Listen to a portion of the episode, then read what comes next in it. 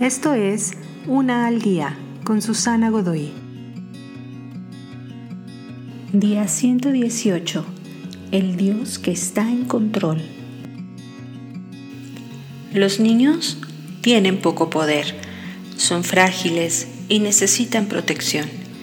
Están temerosos de lo desconocido la mayoría de las veces. Cuando hablamos de nuestros problemas, no somos muy diferentes a los niños.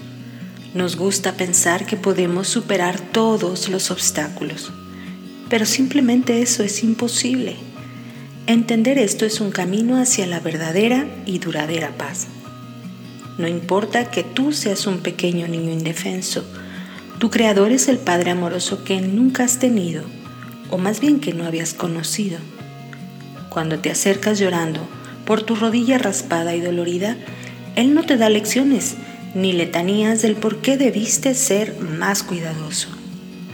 En lugar de eso te levanta, te abraza, te sienta en su regazo con mucha ternura, limpia tus lágrimas, te besa en la frente y te asegura que todo estará bien.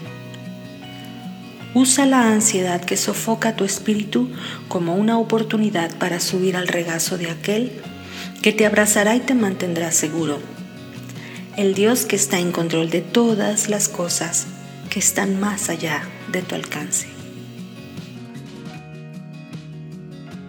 Te invito a seguirme en mis redes sociales Facebook, Instagram y YouTube.